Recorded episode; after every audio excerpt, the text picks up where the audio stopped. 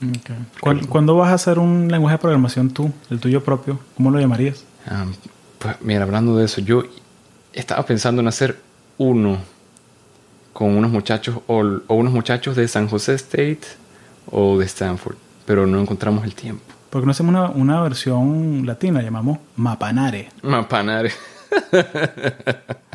o que sea Anaconda.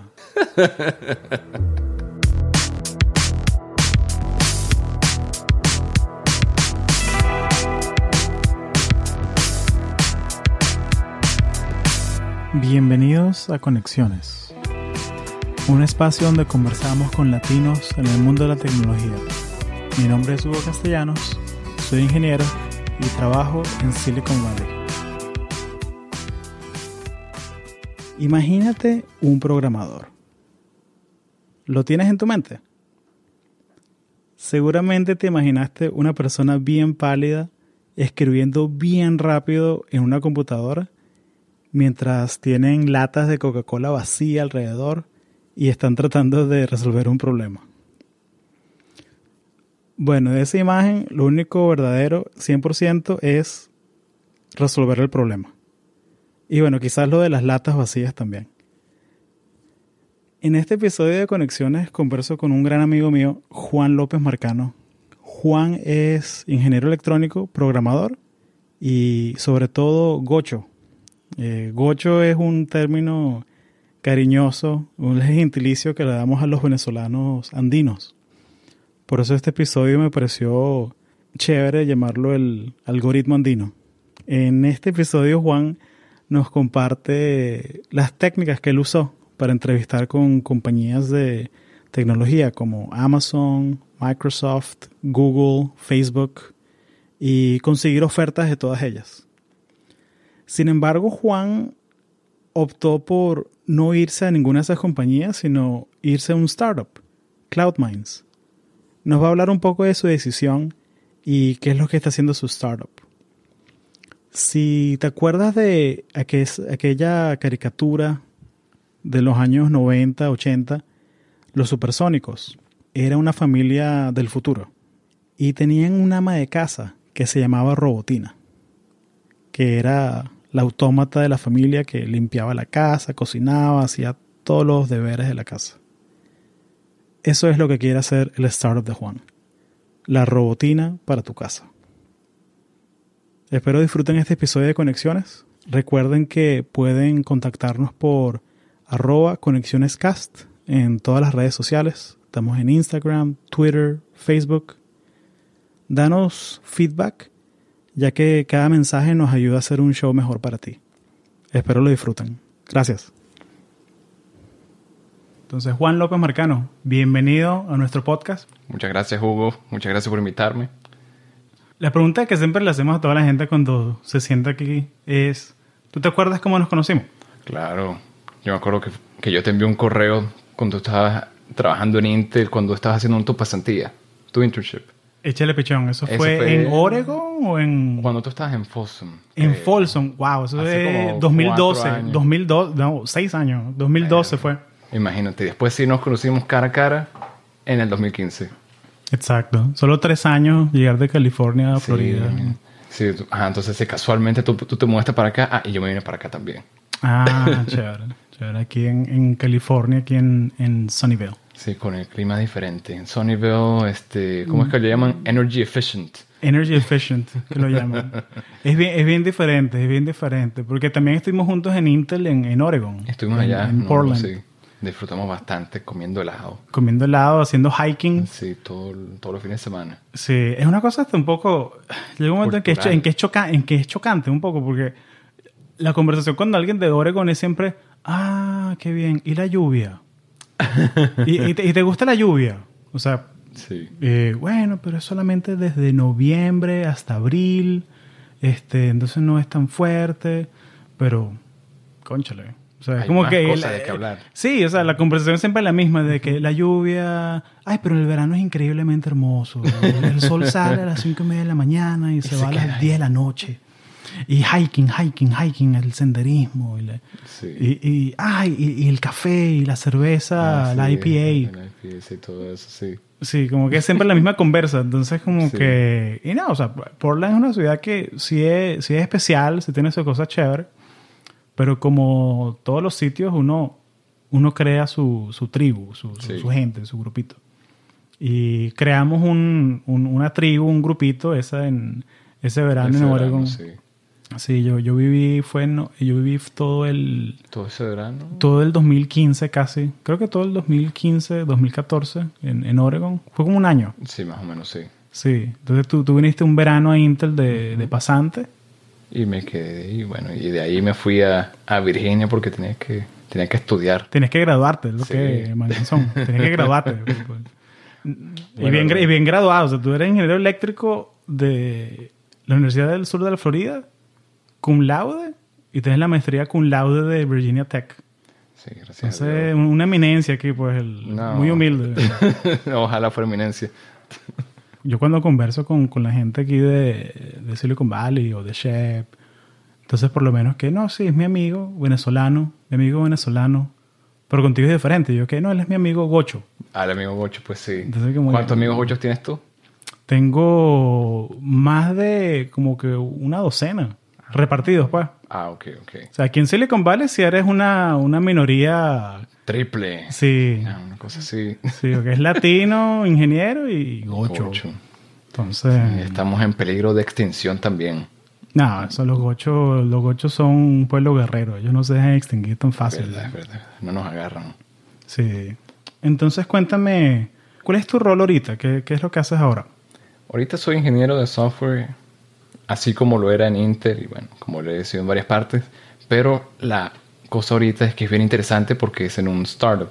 Entonces, este, tengo más responsabilidades y parte de las responsabilidades son de liderar cierto- ciertos proyectos y ahorita estamos trabajando con una cosa que es bien interesante que nadie la ha resuelto. No sé si la vamos a resolver, pero bueno. Se trata de una cosa que está... ¿Te acuerdas de lo que estamos hablando hace, hace poco? Sí, De eh, las cajas de Amazon. Sí, de Deep Learning. Sí, Deep Learning. ¿Qué tan difícil sería que un robot pueda doblar las cajas de Amazon para que tú no tengas que doblarlas e ir al reciclaje? Exacto. Ese- esos son los problemas primermundistas que tenemos aquí en Exacto. Silicon Valley de que, conchale, o sea, yo ordeno tantas cosas por Amazon y al final del día tengo 8 o 10 cajas ahí vacías. Qué chévere sería un robot que te las rompa y te las lleve al reciclaje para no hacerlo yo. Exacto. ¿Para qué lo vas a hacer tú?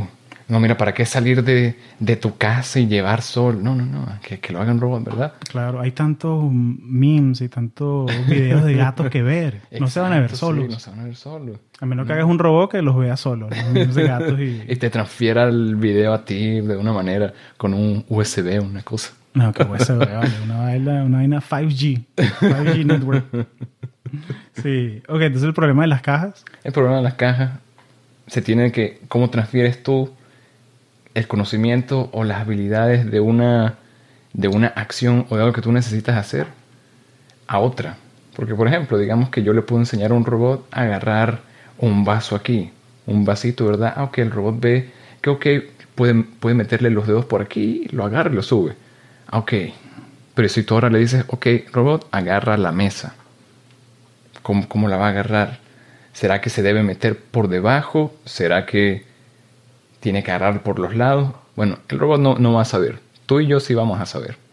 Entonces lo que queremos hacer es buscar una manera de transferir habilidades, de transferir conocimientos, para que, no sé, cuando tú quieras hacer una cosa, tú, lo puedes, tú puedes hacer todo con el mismo modelo, para que las cosas te sean más baratas, con tu cloud, con lo que tú quieras. Nosotros nos encargaríamos de eso y para que así este, no tengamos que estar inventando millones de algoritmos, inventamos uno solo Claro, resuelves el problema una vez y listo. Ok. Nos acostamos a dormir o buscamos otro problema que resolver. o nos ponemos a ver memes de, de gatos y- en YouTube. Y, Exacto. sí, es, es bien curioso eso de que esa es una de las... Creo que fue Bill Gates que dijo que cuando yo contrato, busco a alguien para contratar, me gusta contratar a alguien perezoso. Sí, Porque la persona perezosa es más eficiente que cualquier otra. sí. Y es una temática interesante. Justamente estaba escuchando otro, un podcast de unos amigos, se llama El Valle de los Tercos. Es un podcast de, de, de latinos en Silicon Valley, pero ellos se enfocan en los founders, los, eh, Ah, los startuperos latinos aquí. Está estupendo. Y están hablando de, de- de un ejecutivo colombiano eh, que él ve que aquí la gente llega al trabajo a las 10 de la mañana, Ah, sí, sí, sí. pero son súper enfocados porque trabajan solamente en lo que ellos consideran que es más importante.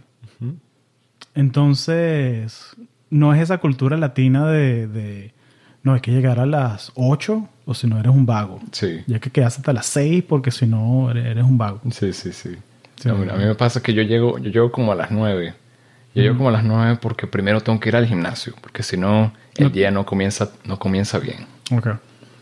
Porque hay algo, cuando termino de hacer mis pesas, mi cosa, salgo con energía, listo a hacer, para hacer lo que sea.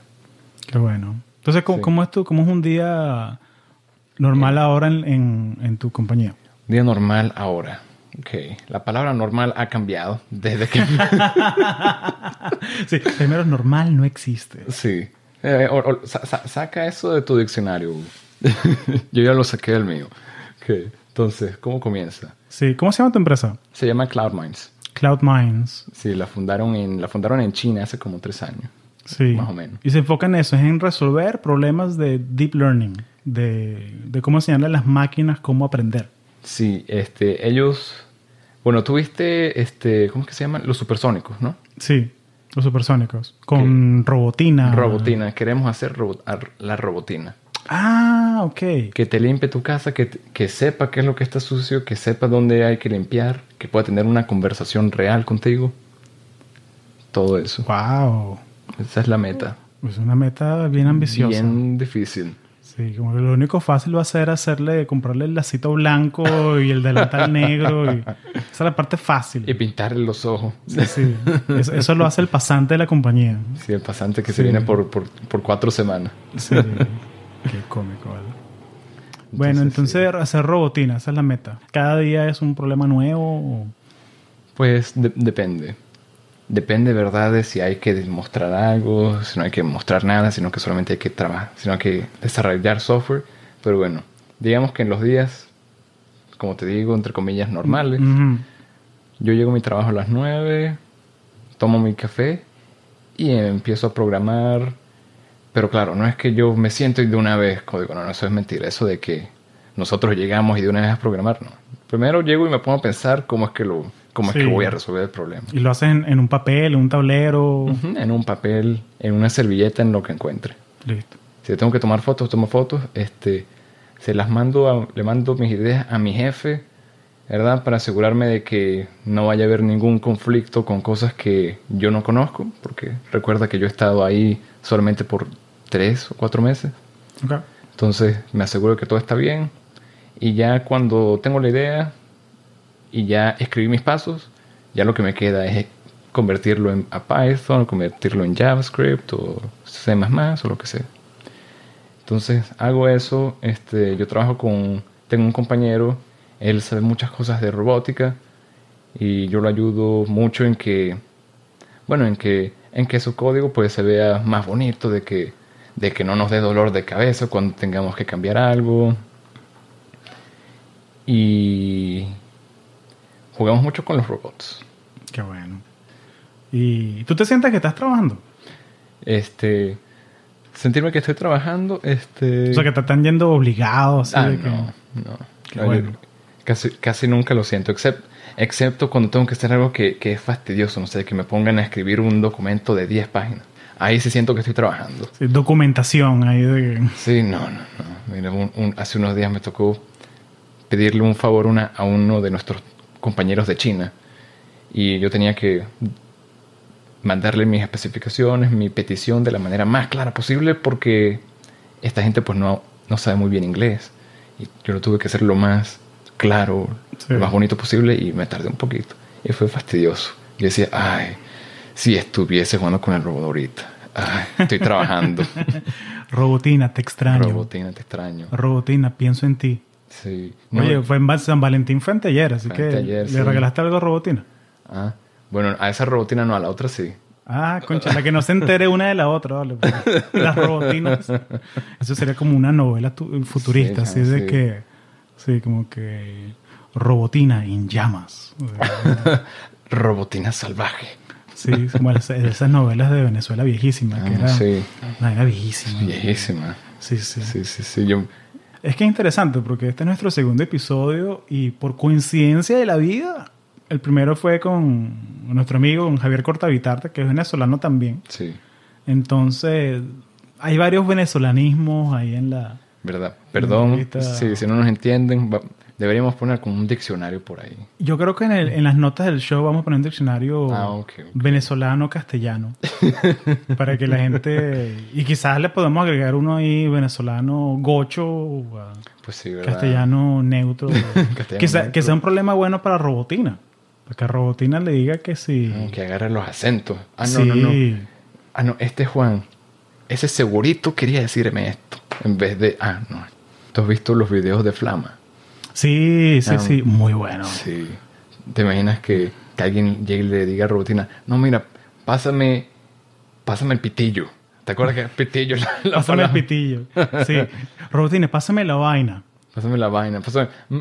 Bueno, ustedes no pueden ver lo que estoy haciendo, pero en Venezuela, cuando queremos que alguien nos, nos dé algo, hay veces que se, lo, que se los decimos, pero hay veces que, que se los apuntamos con la boca, sí. Bueno, ¿verdad? No van a poder Sí, ver. no lo van a poder ver, pero es, es muy curioso porque parece que le estás tirando un beso a alguien. Pareciera, sí. Parece, pero no es. Sí.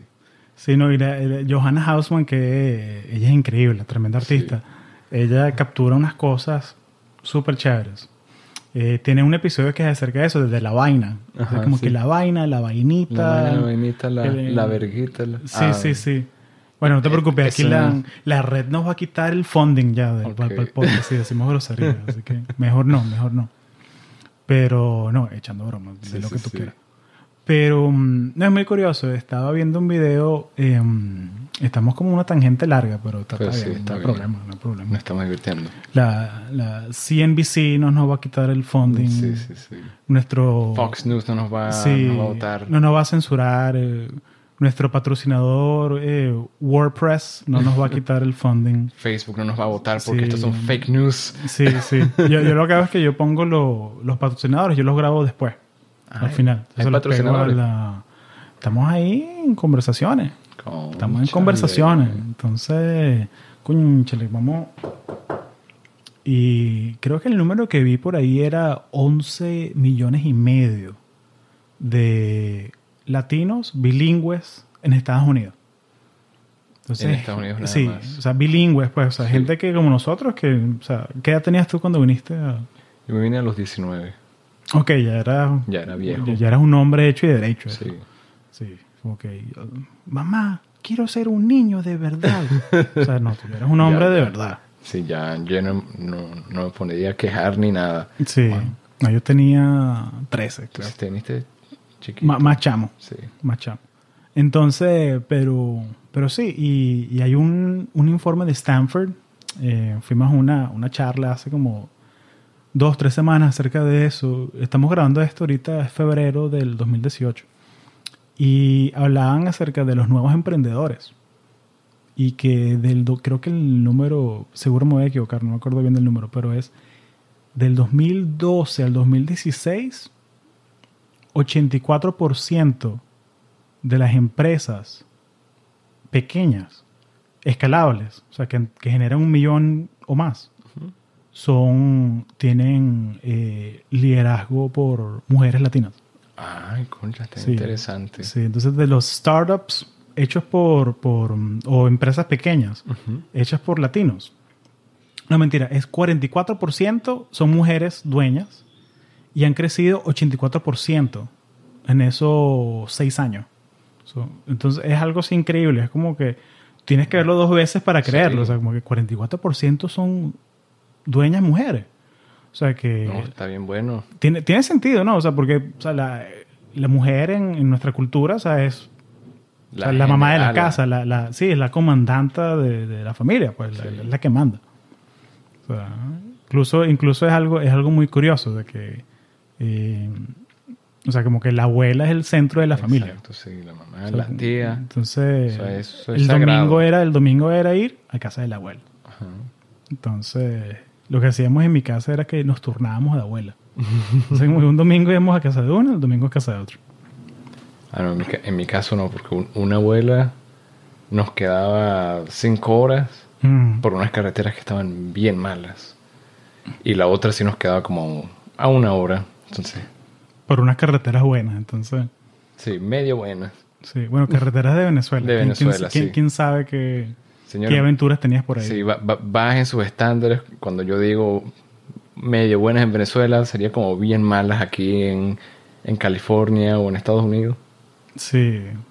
Pero quién sabe, de pronto, de pronto de aquí al futuro no, no nos van a hacer falta carreteras.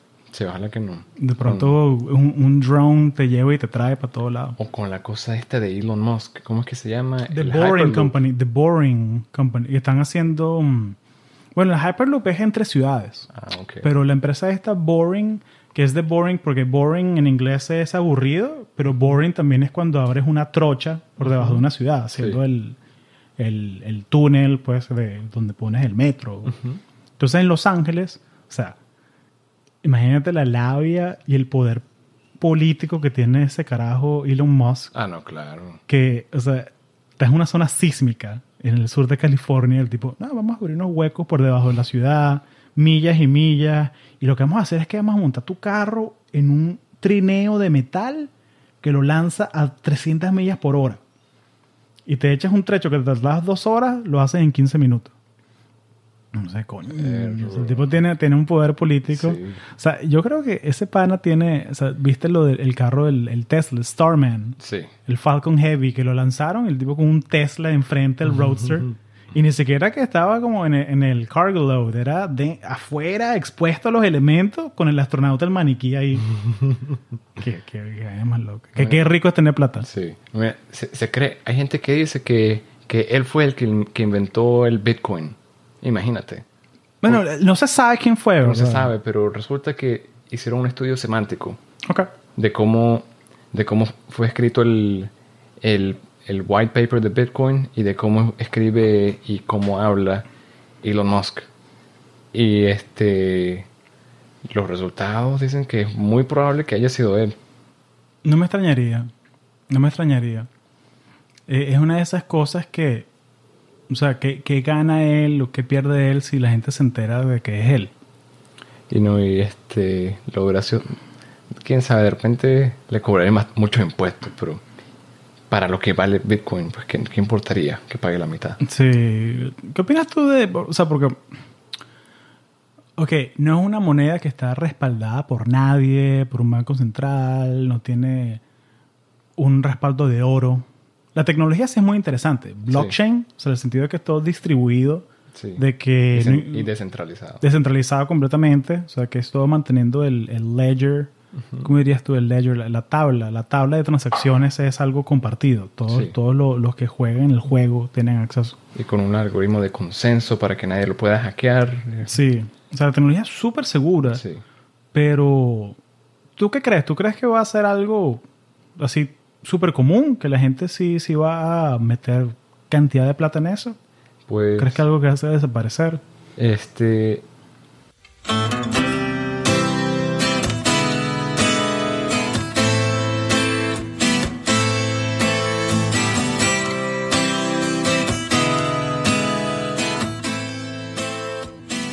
Mientras Juan medita sobre el futuro de Bitcoin, quiero saludarte. El primer episodio de Conexiones con Javier Cortavitarte tuvo 202 descargas. A todas esas 202 personas que descargaron el primer episodio, muchísimas gracias. En serio es un placer compartir todas estas historias con ustedes. Estas son historias sin guion, son todas de corazón y son conversaciones frescas con la más mínima edición. La meta es siempre compartir quiénes somos en verdad los latinos que estamos trabajando en tecnología, en todo lo que es STEM. Y en serio me alegra muchísimo poder saber que por lo menos hay 202 personas que les gusta el podcast o quién sabe, capaz le dieron clic por error. Pero igual me alegra mucho saber que hay personas escuchando. Y para todos los que están escuchando, queremos saber más de ti. Escríbenos por Twitter, Instagram, Facebook en arroba conexionescast. Arroba conexionescast es donde nos puedes escribir. También por el email hugo arroba conexiones.io. ¿Qué temas te gustaría que tocáramos?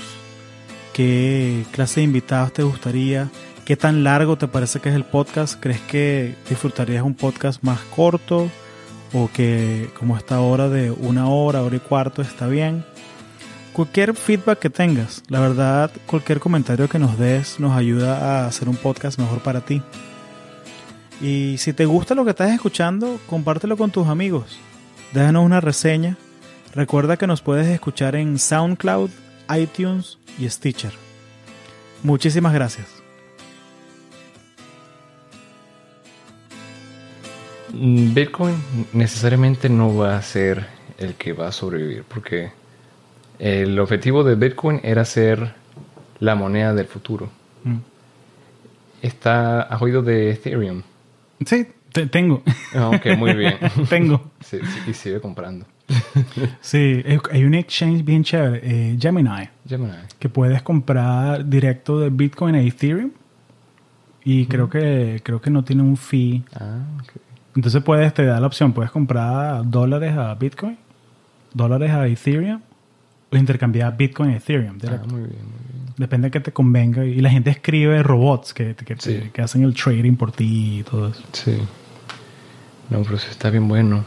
Pero sí, la cosa de Ethereum es que Bitcoin, como te dije, era ser la moneda del futuro. Sí. El objetivo de Ethereum era ser el proyecto del futuro, el Internet del futuro.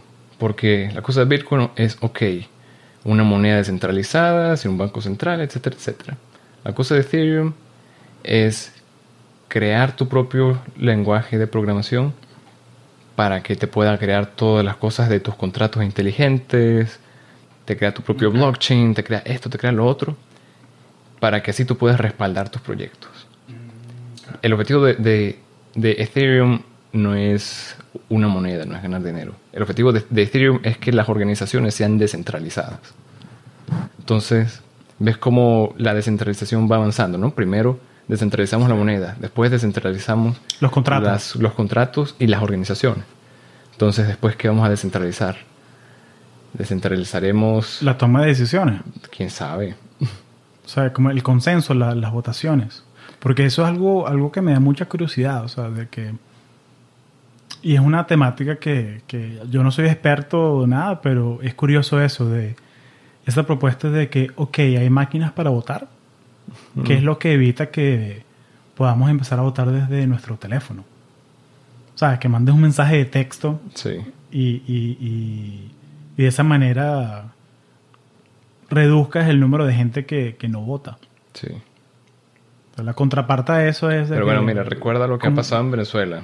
Exacto. Entonces Exacto. Uno, uno, uno viene, uno tiene mucho tiempo aquí y uno, pero uno viene de por allá, entonces Sí, uno entonces sabe. no. Entonces dame, dame, mi, dame mis papelitos que yo los puedo contar después y sí. Entonces, me gusta, me encantaría hacer una, una conversación de blockchain en español.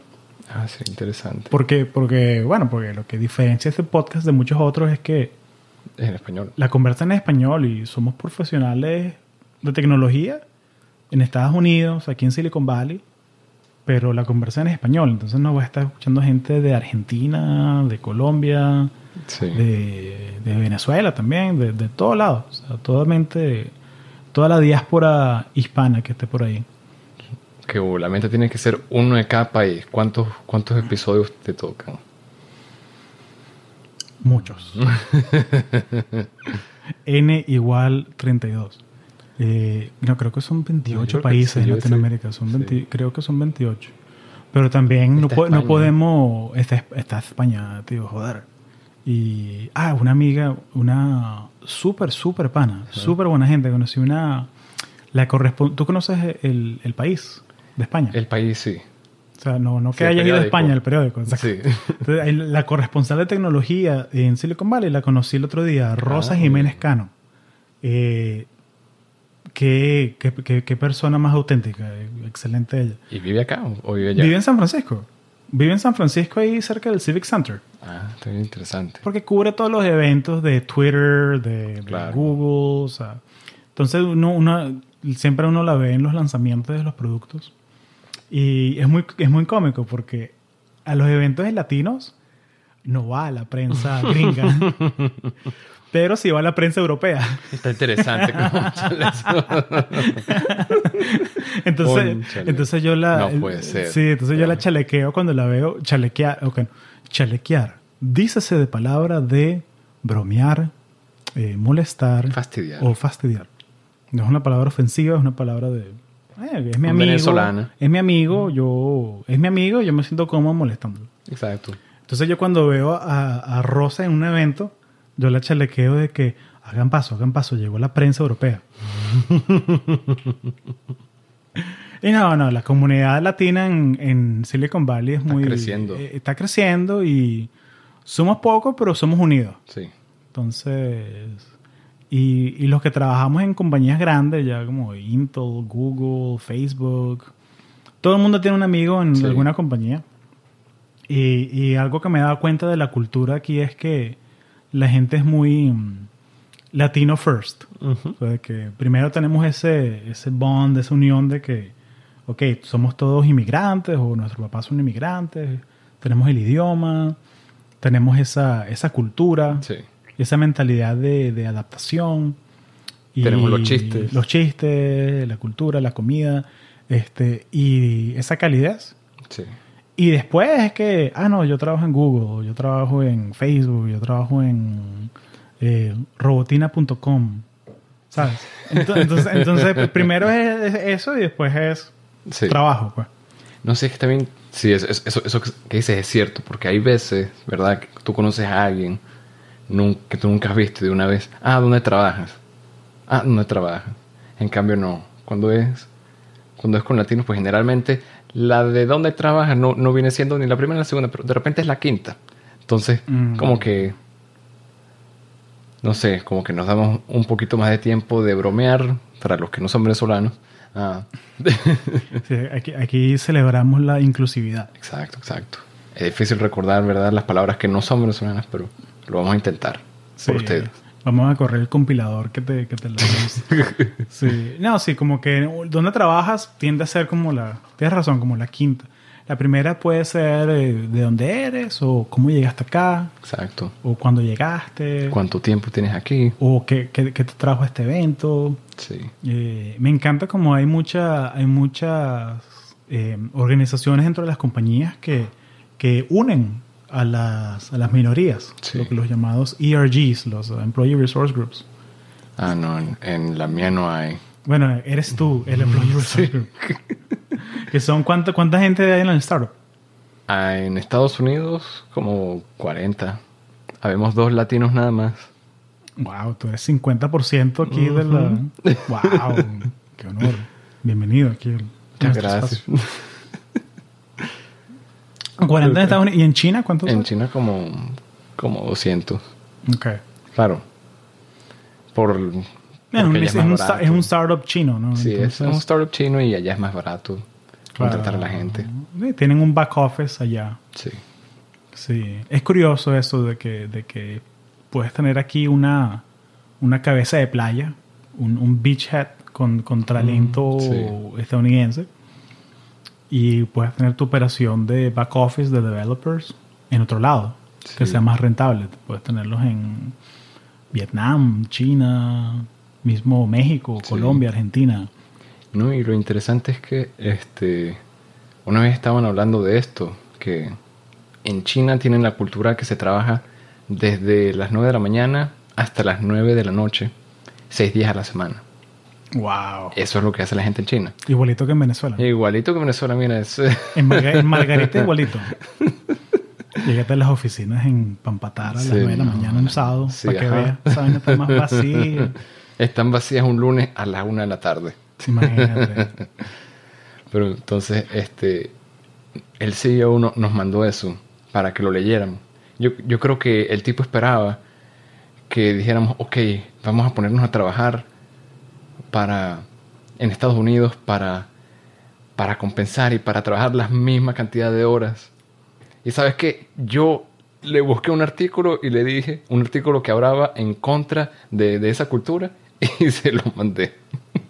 Bien hecho, papá. Sí, para que aprenda. No, chamo, no. Sí, creo que en Alemania era, estaba escuchando un otro. Me encantan los podcasts. Estaba escuchando el podcast de, de Joe Rogan.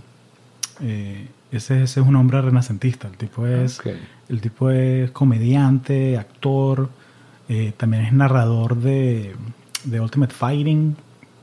Y él es practica artes marciales. Conchale, O sea, claro. el tipo es el tipo es cazador, pero él no caza con rifle, él caza con arco A y flecha. mano. Conchale. Sí, entonces el tipo es un hombre renacentista. Entonces estaba hablando de las uniones en Alemania, que este año creo que es la unión, no me acuerdo qué unión es, una, algo de algo blue collar, algo que puede ser Mercedes-Benz o negociaron que la semana laboral en vez de ser 30 horas es 28 horas para ellos Mm, y negociaron un aumento de sueldo del 4% en vez del 2. Sí. o sea, trabajamos menos horas y páganos más. Entonces, oye, pero No, sí, qué increíble. Sí, porque 40 porque, horas al año. Porque, porque eso, eso es otro tema interesante que, que estamos agarrando aquí ideas para muchos episodios. Porque Sí. está el Bitcoin, la productividad laboral, porque es algo curioso, es algo Sí. que tú comentaste al, al principio de la conversa que tú llegas, ok, tú llegas a las nueve, nueve y media, lo que sea, tú no llegas a programar de una. Porque, porque programar no es No, no escribir código, es, no es escribir código, código, es, una, es un paso. Exacto. Pero tú resuelves el problema en papel primero, generalmente, Sí. ¿no? En, en un whiteboard o algo. En lo que sea, sí. La servilleta. lo que tenga. Entonces, no eres... El hecho de que tú tengas más horas en la silla no quiere decir que tú estás haciendo más. No. Y de la semana laboral que supuestamente, entre comillas, el contrato que firmaste dice 40 horas. Que es mentira. o sea, uno, uno, uno aquí trabaja 50, No, sí.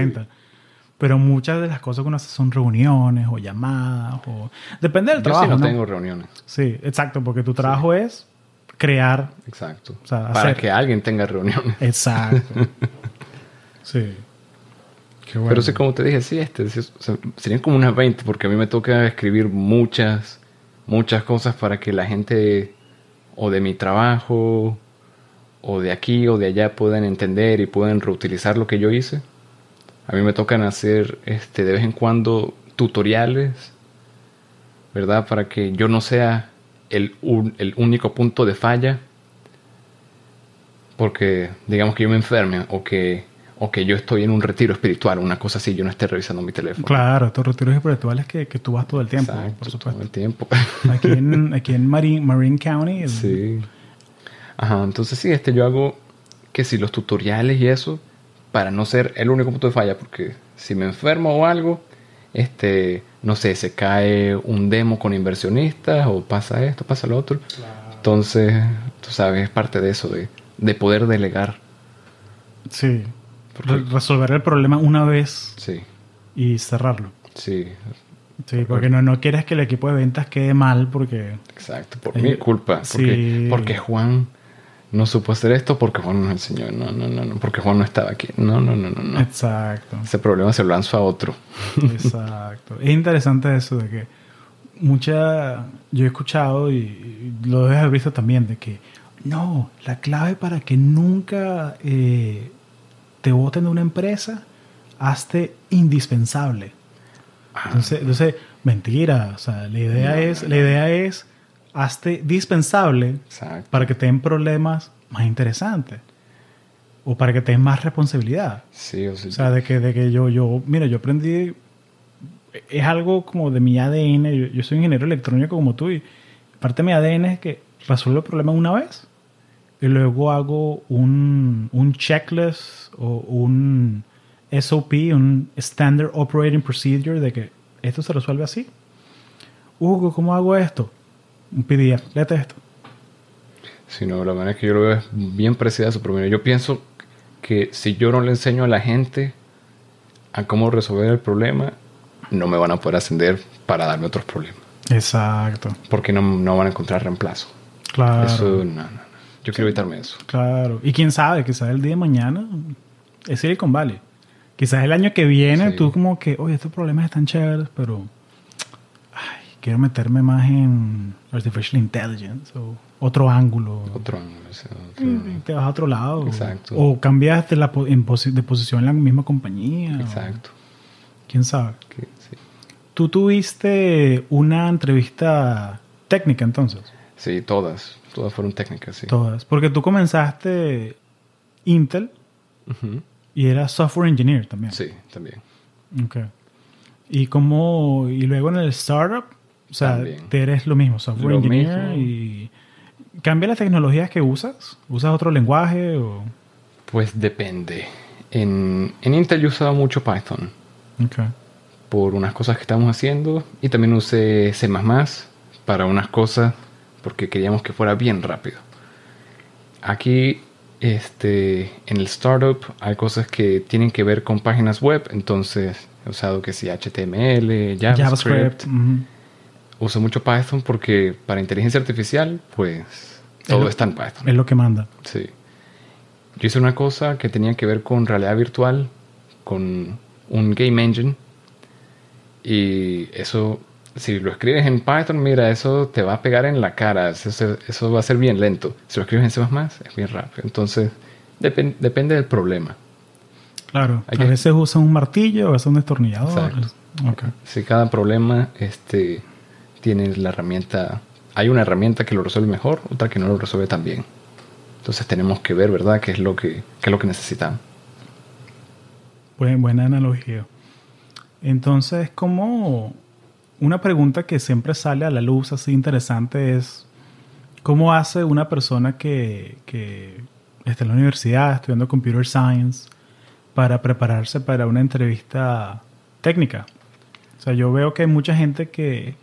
Y no- los dos estamos metidos en, en Shep y, Sí. y todo esto y se enfoca mucho en la entrevista eh, de comportamiento. Sí. De que, ah, dime, dime un poco de ti o cuéntame alguna vez que resolviste un problema con otra persona. Pero la entrevista técnica no la veo Sí. que, que la cubren tanto. Entonces cuéntanos cómo, cómo es una entrevista técnica y cómo te preparas. Pues la entrevista técnica, graciosamente, este, busca ver ciertas partes de tu comportamiento. La entrevista técnica Mm, se trata de ver cómo tú resuelves un problema. Entonces, si tú quieres ser un software engineer, pues te van a poder a, a codificar algo, ¿verdad?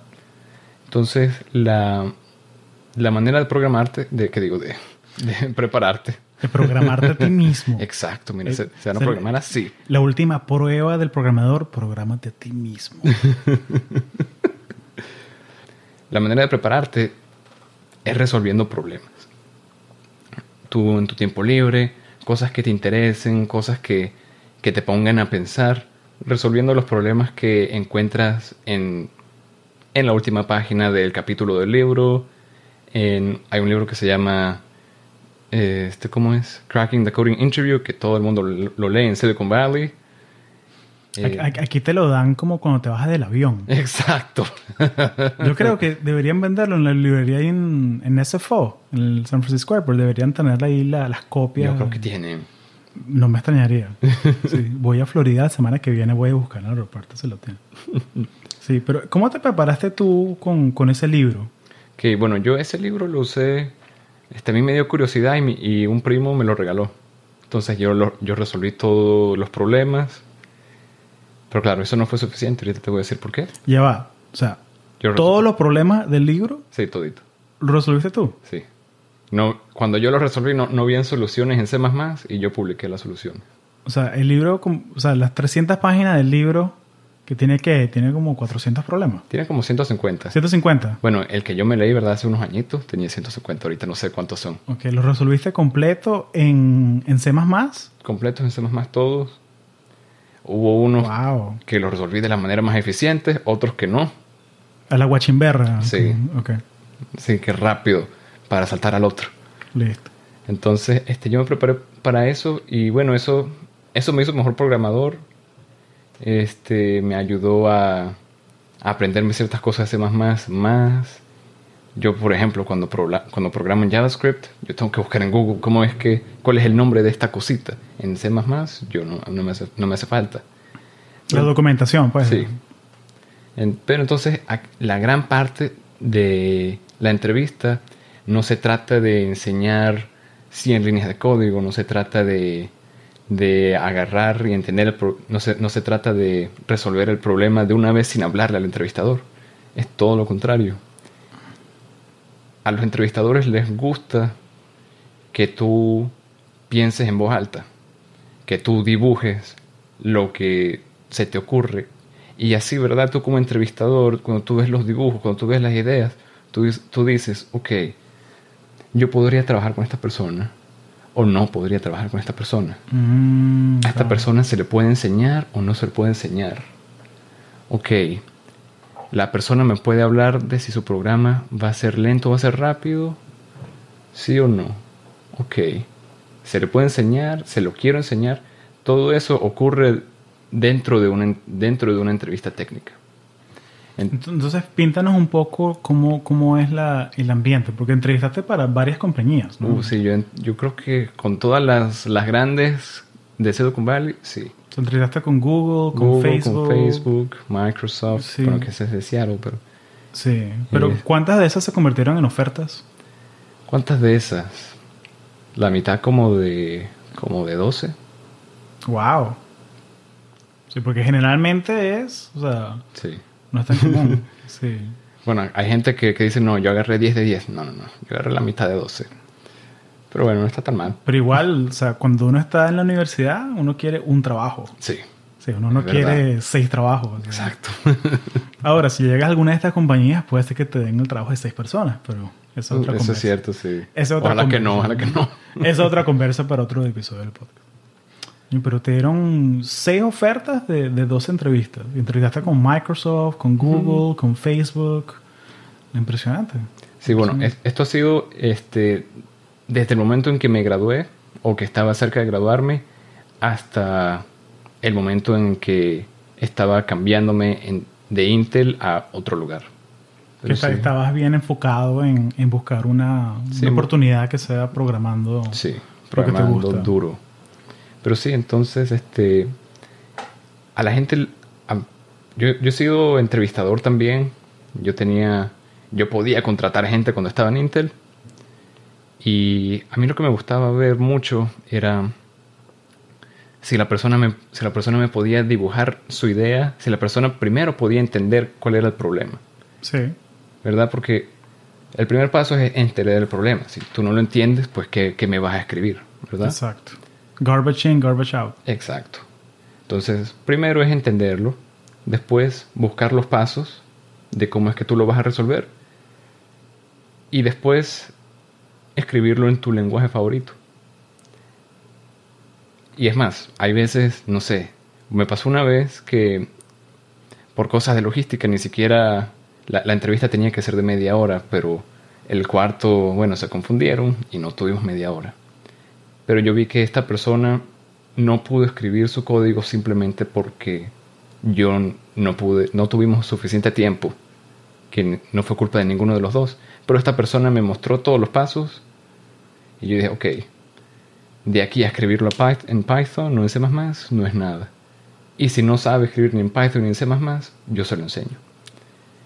Entonces, la entrevista técnica, generalmente, ¿verdad? Por lo menos las que yo he hecho y las que me han hecho a mí, son más de ver cómo piensas, son más de ver cómo se te ocurre resolver un problema y tener una conversación normal entre dos personas. Y aunque, aunque tú no lo creas, sí hay que practicar para esto, ¿verdad? Siempre hay que tener tus mock interviews, ¿verdad? Para, para que no te asustes. Y resolver los problemas en voz alta. Exacto, en voz alta. Tú solo o con alguien. Bueno, trata de, si estás en la biblioteca, trata de no, hacerlos en voz alta, ¿no? sí, pero, pero sí, ¿practicaste con alguien más? Eh, ¿Haciéndolo en un tablero o practicaste solo?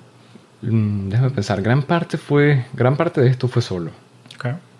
Este, hubo una pequeña parte, de repente el 15% de toda mi práctica fue con otras personas.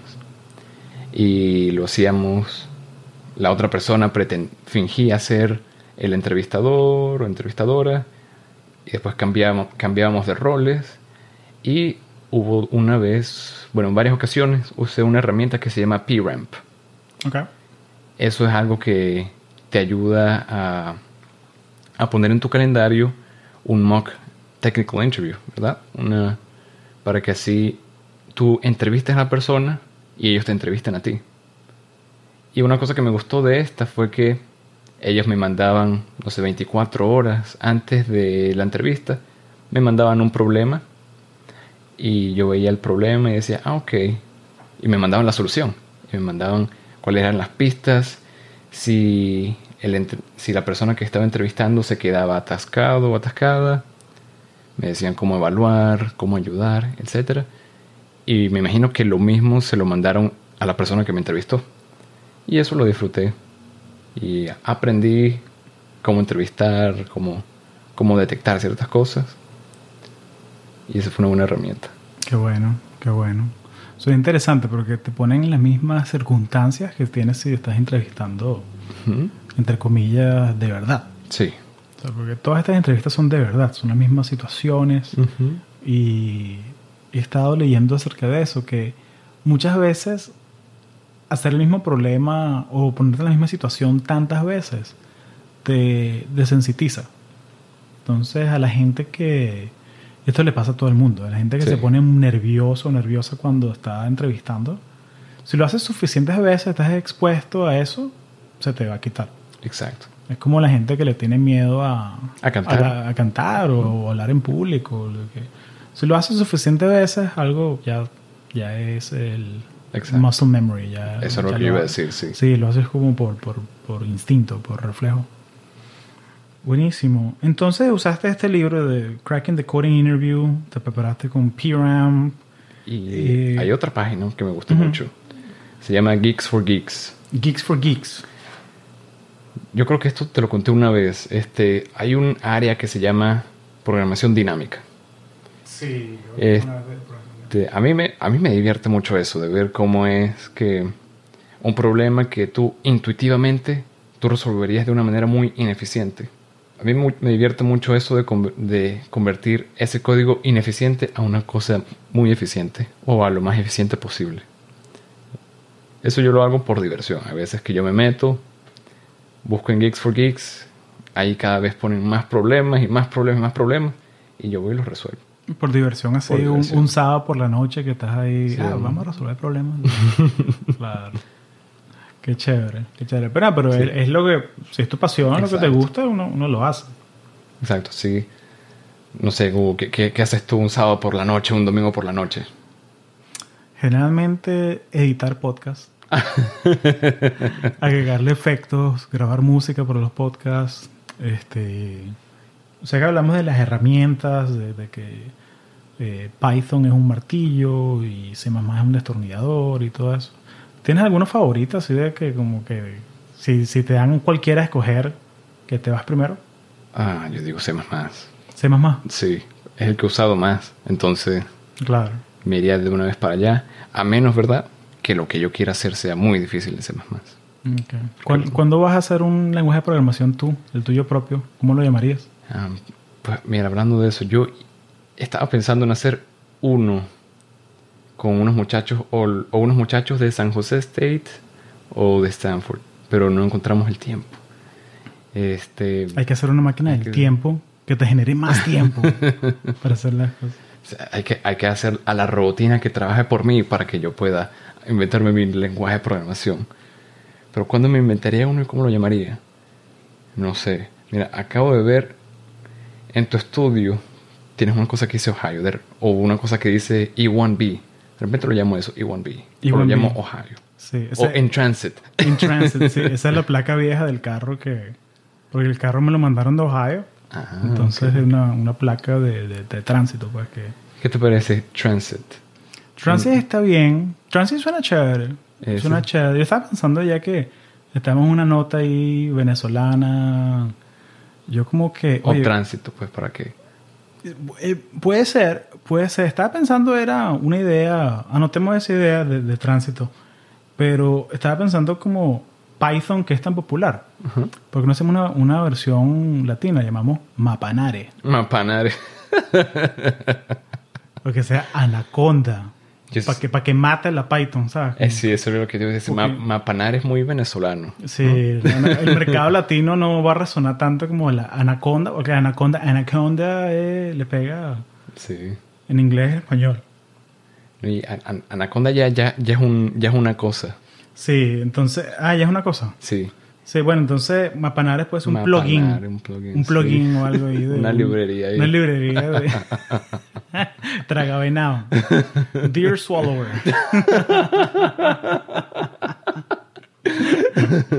Sí. Guayma. Sí, epa, epa, epa. Guayma no, no creo que resuene No, muy no bien. resuena aquí. muy bien, sí. Aquí en Silicon Valley. Hay no unas personas que no, la, que no la usarían.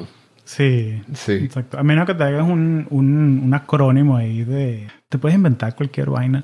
Porque a la gente aquí- le va a gustar. Sí, es que, es que es muy, es muy cómico esa vaina de que tú le tiras un buzzword aquí a tu, a tu startup, te inventas una compañía.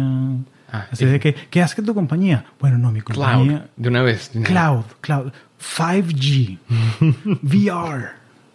Vamos, estamos haciendo VR para gatos.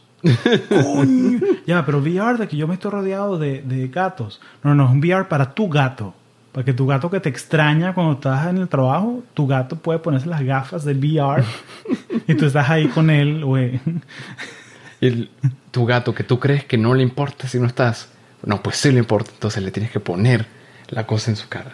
Sí, estaba, estaba pensando una esta compañía que estamos haciendo una compañía que es Tinder para, gatos. Entonces, bueno, hablamos con Paul Graham de Y Combinator y tal. Y bueno, sí, no, nos van a dar. Ten cat. Nos van a, nos van a dar 500 mil dólares para hacer un prototipo de la aplicación. ¿Te imaginas haciendo como que Must Love Cats? Claro. Tiene, tiene la marca, entonces la marca de que si te gustó el gato o no te gustó el gato, para, para, para que tu gata consiga pareja. Que sea como la, la patica del gato, el paw. Entonces lo presionas para adentro o para afuera. Como que you're in, you're out. No me acuerdo de dónde era, pero hay un lugar, hay un país donde tienen una cosa así. No me acuerdo si era para gatos o para perros, pero sí. Es como el Vamos para allá a hacer un show de esa vaina. Vamos a cubrir, hacer un reportaje ya. No. Bueno, que, ¿verdad que los patrocinantes paguen el viaje, por favor? Sí, sí, sí. Le decimos ahí, esto ha sido patrocinado por Pues PETA. Por Pira. CNBC. eh, CNBC.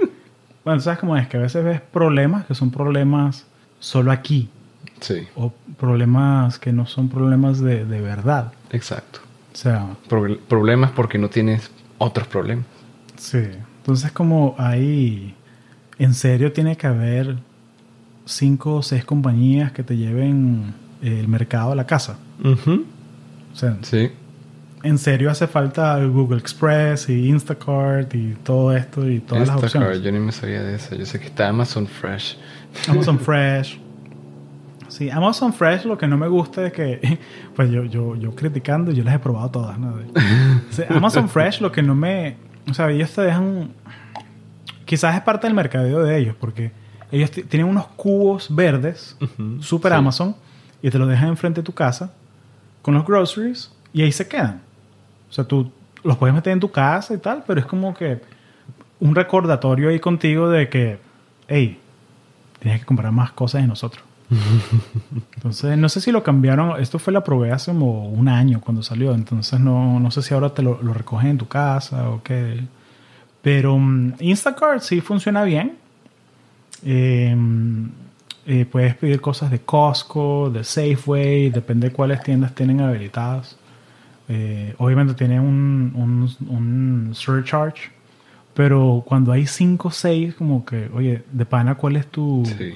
Ya se vuelve marketing, pues, de que, oye, ¿cuál es el value proposition? Que te- ¿Qué es lo que haces tú mejor que no hacen los otros? Porque tener competencia siempre es bueno. Sí. Porque, Sí, porque eso empuja a la gente a, a innovar. sube el estándar. Sube el estándar. Y bueno, mira lo Y que hasta bajar pasa. los en- precios. Hasta bajar los precios en, en un mundo perfecto. Chévere, nos contaste cómo prepararnos para la entrevista y todo, pero esa es la pregunta un poquito más, más Dale. como Dale que estamos en confianza. Dale. Eh, nosotros y los 200 millones de oyentes. que- 200 millones de oyentes eh, hoy. Eh, ¿Cómo haces para conseguir la entrevista entonces? ¿Cómo hago para conseguir la Porque, entrevista? porque bien, chévere, me preparo para la entrevista técnica, eh, pero ¿cómo consigues la entrevista en primer lugar? Que esa es la interrogante de, mucha gente que, está estudiando ahorita.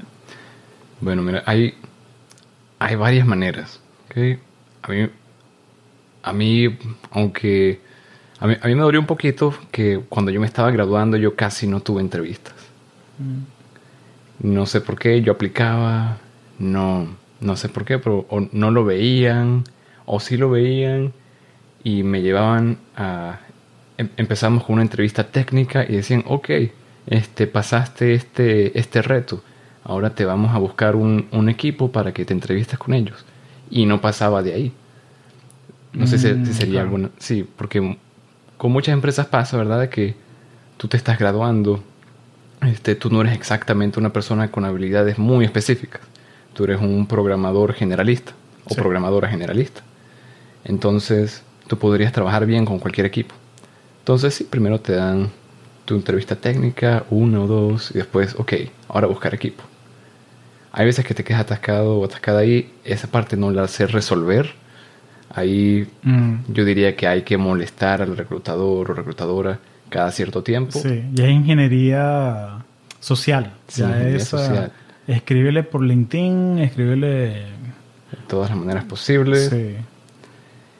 Para conseguir la entrevista, una cosa que a mí me funcionó mucho, espero que nuestros oyentes tengan la oportunidad de participar con las entrevistas, con las conferencias de SHEP. Ahí van muchas empresas de tecnología, Sí. ahí ellos, ahí mismo, du- durante, la entre- durante toda la conferencia, ellos tienen lugares para hacer las entrevistas, entonces te llevan ahí y, pro- y tú programas con ellos, les muestras tus habilidades y ahí hacen las cosas bien rápido para ti. Tú deberías tener, ¿verdad? Una, siempre deberías tener una manera de atraer al entrevistador o, entrevi- o entrevistadora o reclutador o reclutador. Entonces yo sugeriría que hagan, hagan proyectos y los publiquen. Los pongan en blogs o los pongan en su GitHub y pongan sus blogs o GitHubs en sus hojas de vida. Entonces, así, ¿verdad? Si, si yo voy a una, a una feria de empresas y me dan una hoja de vida que tiene un link donde hay proyectos interesantes, yo me voy para allá. Y digo, ok, ah, mira, esta persona ha hecho esto, ha hecho esto. Ah, interesante. este- Ay, a esta persona hay que llamarla, hay que ver cómo, cómo fue que hizo Claro, esto. porque ya conoce GitHub, que es la plataforma eh, clave. O sea, eso me llamó la atención, que en la universidad yo nunca estudié GitHub. Sí, O sea, este. te, te enseñan los lenguajes y todo, pero GitHub lo aprendí fue mi, mi primer mes trabajando. Sí, este. GitHub, pues tú te podrías hacer tu. No sé, tu hojita con los. Los, no sé, los cinco comandos que necesitas. Y es todo. Y de repente debe ser por eso que no lo enseñan. Yo. Yo, una vez que yo enseñé una clase, eh, yo. Lo que le recomendé a todos mis estudiantes fue que pusieran sus tareas en GitHub y que no importaba porque yo, yo las iba a cambiar y, o, o los siguientes profesores las iban a cambiar. Entonces, este, les recomendé eso y les mandé los cinco comandos que necesitaban para hacer las cosas básicas. Bueno, es porque tú eres buen profesor también. Bueno, hay- había gente que, que cuestionaba eso, pero ese es otro tema. Sí, sí. No, porque es una herramienta que uno la usa Sí. profesionalmente, o sea, y ya sea Subversion o GitHub, todo el mundo tiene su, su plataforma de version control. Sí. O sea, la gente no se va a poner a copiar y pegar código y mandárselo por el por Messenger, ¿no? ¿Sabes? Sí, hay, hay gente que hace eso. eh, mucha mala Sí, costumbre. la costumbre, sí. Qué feo, man. Tú sabes. O sea, sí, Tú sí, sabes no, de no, quiénes no, no, hablemos- hablando. no, no, no mencionemos aquí, no, quememos puentes. No pongamos quememos nombres. puentes. Los trapitos al sol, no los Sí, sí, sí. Pero, pero sí, no, es una, es una herramienta que Sí. es súper poderosa. Y quizás eso sea un buen consejo para los estudiantes también. De aprendan version control. Y no solo eso, sino que este, durante sus clases, durante sus proyectos, ustedes seguramente estarán usando alguna librería, algo que sea público, etcétera, etcétera. Este, no todas esas son perfectas. Entonces, si ustedes descargan esa librería usando GitHub y le ven la cosa que no la hace perfecta, y ustedes le ponen algo que la acomode o que la haga un poquito mejor, eso sería excelente. Eso los conectaría. Bueno, ustedes no saben con quién los conectaría. Entonces ahí es donde está la Mm, oportunidad. Está el detalle. Entonces, por ejemplo, Facebook tiene muchas, muchas cosas que son de código abierto. Cualquiera puede entrar y editar. Cualquiera puede entrar y ver. Facebook hace unas herramientas que las usa Hadoop, que las usa no sé quién, que las usa no sé cuál. Sí, entonces Facebook y bueno, también está Google y todos los demás. Todos ellos tienen sus herramientas ahí. Y yo sí conozco a alguien que consiguió una, una entrevista en Facebook porque con una de sus herramientas de código abierto, esta la, la usan millones de personas sin darse cuenta. Este, bueno, este amigo le cambió una cosa que no la soportaba. Simplemente no lo podía ejecutar. Mi amigo se la cambió, consiguió unas entrevistas con Facebook y ahorita trabaja en Facebook. Imagínate. Porque el tipo resolvió el problema y le pidió a los, a los que tienen control sobre el código que agarraran esos cambios y los pusieran en, en la versión oficial. Y dijeron, ay, conchale, esto está, esto está bastante bueno. Ni se nos ocurrió, ni sabíamos que esto no servía. Pero este sí, este tipo sí. Aunque vamos a ver qué más puede hacer esta persona. Sí, ya te demostró que puede hacer el trabajo Exacto. sin hacer el trabajo. Exacto. Sí. No, está, está interesante esa... Es una técnica bien... bien la técnica del, del, del MVP. ¿La has escuchado? La técnica del MVP. Sí, cuando puedes, este, eso, cuando puedes de- demostrar que, que no hay riesgos, demostrando el, el producto, demostrando el potencial. ¿Sí es? Claro. Es, es eh, parte, parte, eh, es una pieza. Eh, ¿Sabes cuando te entrevistan que al final el entrevistador te dice, bueno, ¿tienes alguna pregunta para mí? Y escrito en el libro de Deberías. básico de entrevista, Deberías tener 10 preguntas para... Si le dices, no, bueno, creo que ya contestaste todas mis preguntas. Ahí, ok, este no va a pasar a la segunda fase. O sea, tienes que tener una pregunta lista. O sea, y entonces la pregunta que yo le recomiendo a todo el mundo es, mira, ¿cuál es el, el, el problema o el reto más grande que tienes este quarter en tu equipo? Entonces, claro, esto no lo puedes hacer con una compañía... Secreta. Eh, sí, o sea, no, no te van a dar algo confidencial. Eh, pero muchas veces te van a decir algo como que, oye, la verdad, tenemos problemas. Eh, un ejemplo, tenemos problemas eh, distribuyendo material a los clientes de tal área. Entonces, ah, qué curioso. ¿Y, y, y qué han tratado? Bueno, hemos tratado esto. Ah, qué bueno. Ok. ¿Y tu equipo trabaja más en esto? Sí, sí, ok, chévere. Entonces ya, ya tú tienes una semilla de un problema de ellos. Entonces la técnica del MVP, y vamos a tener un capítulo que es acerca de cómo comportarse en las entrevistas eh, de comportamiento. Eh, la técnica del MVP es que agarras esa semilla de ese problema, creas una solución, por más cruda que sea. O sea, que, que si es un proceso, bueno, créate unas láminas con, un proceso, las pones bonitas, le mandas el, el thank you email al reclutador y, ah, mira, de paso, me gustó mucho lo que conversamos, aquí hay una solución para el problema que, que, que tienes. Me encantaría saber cuál es la siguiente fase, fase del proceso.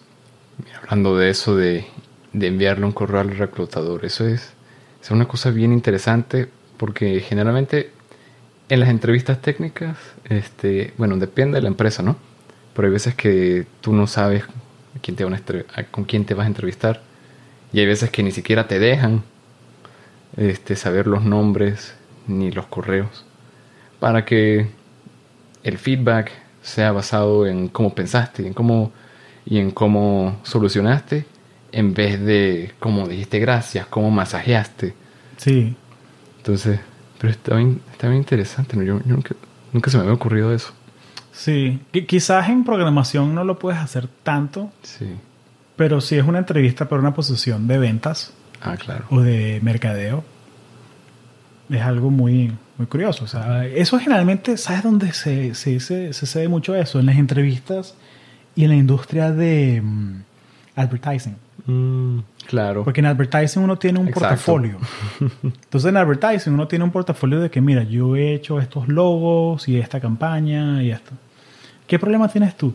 Bueno, tenemos un problema de cómo le vendemos al mercado francés de las personas entre 30 y 40 años. Entonces uno va y estudia cómo hacen las grandes compañías para venderle al mercado francés. Y creas una, dos soluciones rápido. O sea, lo haces en un día, dos días, máximo. Y se lo mandas. Mira, hice esta solución. O sea, espero que te ayude. Me encantaría saber cuál es la siguiente fase de, de la entrevista. Ah, muy bien. Y ya te muestran como que, ah, conchale, este chamo está...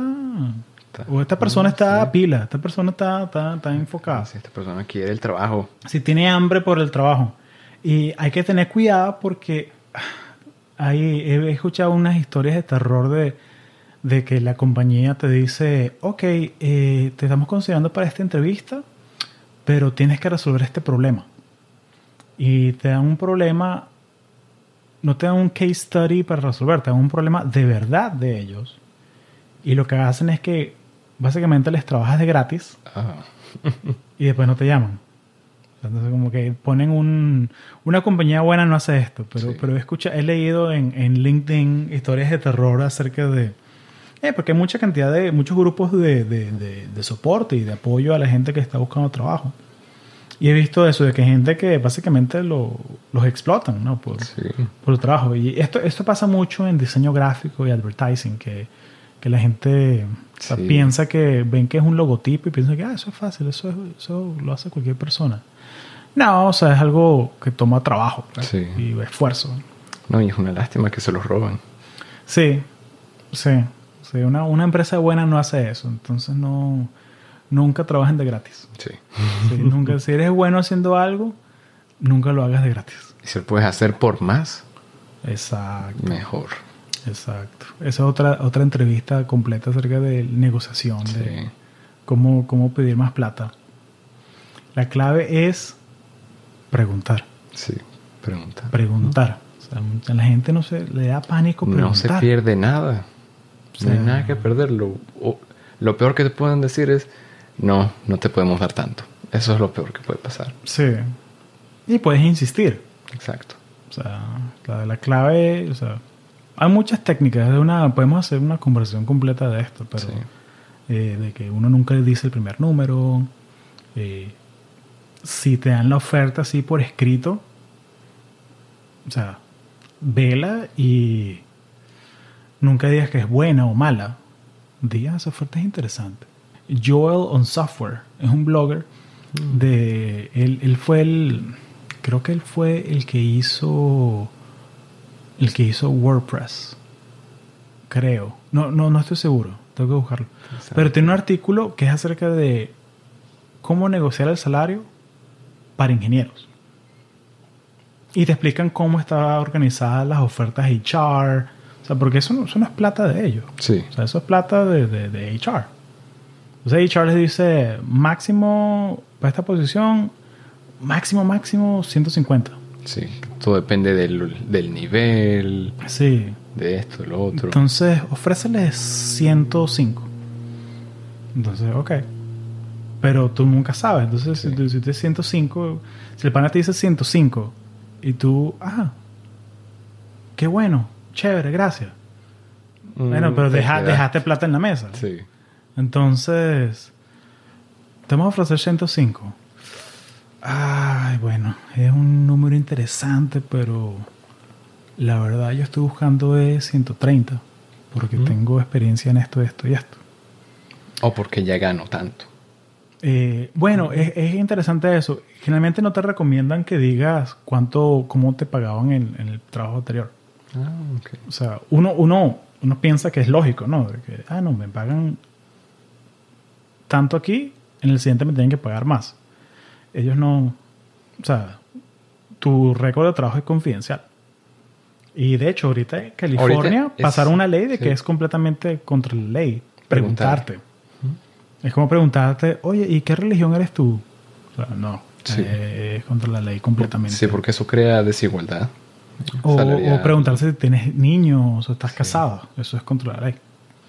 El, la persona de recursos humanos no es mi amigo. ¿Sabes? Está, es un empleado. Entonces no es plata de, de él. Yo no lo estoy ofendiendo a él o a ella por pedir más plata. O sea, no es algo personal. Es, Sí. un, es un negocio. Es un negocio y, y el bebé que no llora no le dan leche. Así Exacto. que hay que hacer bulla. Eh, bueno, Juan, eh, la pregunta que siempre hacemos aquí ahora es, si tuviésemos la máquina del tiempo, no la máquina del tiempo que te crea más tiempo para, Sí. Para ver memes y videos de gatos en YouTube, la máquina del tiempo para viajar al tiempo y hablar con Juan López Marcano, freshman en college, así comenzando a estudiar programación, ingeniería electrónica. ¿Qué le dirías tú a ese Juan?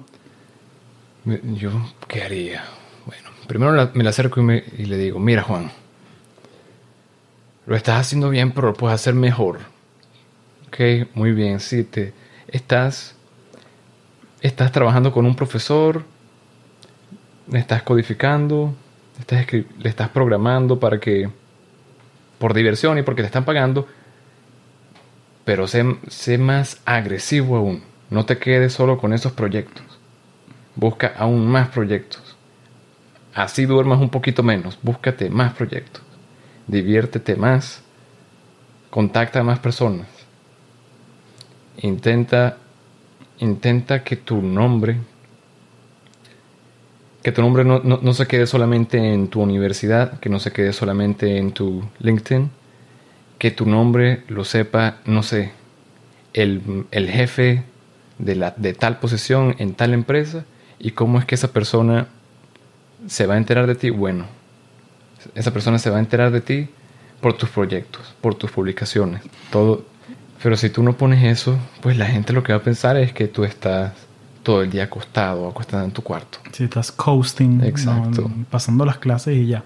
Y otra cosa es que si tú tienes proyectos así en GitHub, la gente va a decir, ok, esta persona, aparte de todas sus obligaciones, aparte de este, aparte del otro, aparte tiene una pasión interesante, que busca el tiempo para, así como tú tienes tu pasión interesante por, por hacer los podcasts. Estamos, estamos un viernes a las 4 o 5 de la tarde, no sé qué hora es. Sí, no estamos, no estamos por ahí haciendo, no sé, cualquier En happy hour. Exacto. Bueno, quizás vayamos de aquí a happy hour. Eh, pero- claro. Pero, pero, pero, sí, no, bueno, pero te entiendo que, que es una personalidad completa. Exacto. Creo que es Richard Branson que. El, el, el pana este, Richard Branson, panita. Él, él dice que yo no separo la vida entre trabajo y placer. Porque el trabajo y el placer son parte de la vida. Exacto. Deberías. Deberías sacar placer del trabajo. Es- Deberías. Es más, el trabajo no se debería sentir como un trabajo. Ese, Sí, está la gran cosa. sí, tiene, un- tiene, hay que hacer un estudio de eso, de que Sí. cuándo sacó una connotación negativa. Sí. O sea, como que, Por lo menos en español, sí. Sí. Bueno, y en inglés también. como que, "Ah, qué trabajo. I'm ¿Sabes? doing work. Estoy trabajando. Sí, I'm working. Tengo trabajo. Sí, suena, suena, Suena, tiene negativo. Yo como que yo, yo siento que yo estoy, me estoy divirtiendo. O sea, estoy, estoy... La, la narrativa en Silicon Valley, o sea, por lo menos los ingenieros, la gente técnica es, cuando el trabajo está bueno, ¿cómo está tu trabajo? Bien, estoy aprendiendo bastante. Entonces, ya, pero aprendiendo bastante, como, como, como es esa vaina de que no estás ahí sentado en el cubículo, atrapado, que Exacto. no, no, no, yo estoy resolviendo problemas interesantes y es intelectualmente, dema- deman- o sea, me pide capacidad intelectual. Y eso es lo que mantiene a la gente en los trabajos aquí. Sí. Un buen manager y problemas interesantes. Y después, bueno, los juguetes, que sí, Sí. ya, que tienen almuerzo gratis, que tienen masajes gratis, sauna, el autobús que te lleva y te trae a la casa. Exacto. O sea, pero, pero, pero el- lo fundamental es problemas interesantes. Sí. Buenísimo. ¿Algo más que le quieras a- agregar? a- a- Aquel Juan, bueno. Yo casualmente, pues sí fui bastante agresivo como freshman. Yo, a los dos meses de comenzar la universidad, yo de una vez me, busqué un profesor que estaba haciendo cosas de, de realidad virtual y de otras cosas. Yo iría y le diría, en, al primer día, yo diría, Juan, hoy es tu primer día como freshman. Tú te buscas a tu profesor hoy. Yo me esperé dos meses. Hay gente que no lo hace nunca. Yo creo que lo deberían empezar en el día número uno. El día que ustedes comienzan, ese es el día en que tienen que empezar a buscar su pasión. Porque mucha gente se pone con eso de que estudian, consiguen su título y después realmente no saben en qué de todas las áreas de su título quieren trabajar. Sí. Entonces, si cuando están estudiando van descubriendo qué es lo que les encanta más, con proyectos, con hablando con profesores, viendo videos, Tratando cosas diferentes. exacto, tratando cosas diferentes, viendo qué es lo que realmente no quieren hacer, con ese proceso de eliminación, ese es bastante bueno. Sí, las pasantías son muy buenas para eso. Exacto. Pero bueno, esta es la preparación para conseguir la pasantía. Exacto. Sí. Exacto. Pero sí, este, hablen con profesores, con sus profesores, profesoras, porque, ah, y sean voluntarios en laboratorios o en grupos que hacen proyectos interesantes, que si Shep tiene proyectos interesantes o IEEE tiene proyectos interesantes. Envuélvanse en todo eso porque no tienen nada que perder y tienen un universo que ganar. Muy bien dicho. Muy bien dicho. Así que, muy bien. Muchas gracias, Juan. No, muchas gracias a ti, Hugo. Gracias por regalarnos una, una horita de tu tiempo. Tranquilo, ha sido una muy linda tarde, me divertí. Y aquí, bienvenido a tu casa siempre. Igualmente. Sí. Bueno, es mi casa, ¿no? Sí. Tú estás bienvenido también a la mía, que está como a 5 minutos de acá.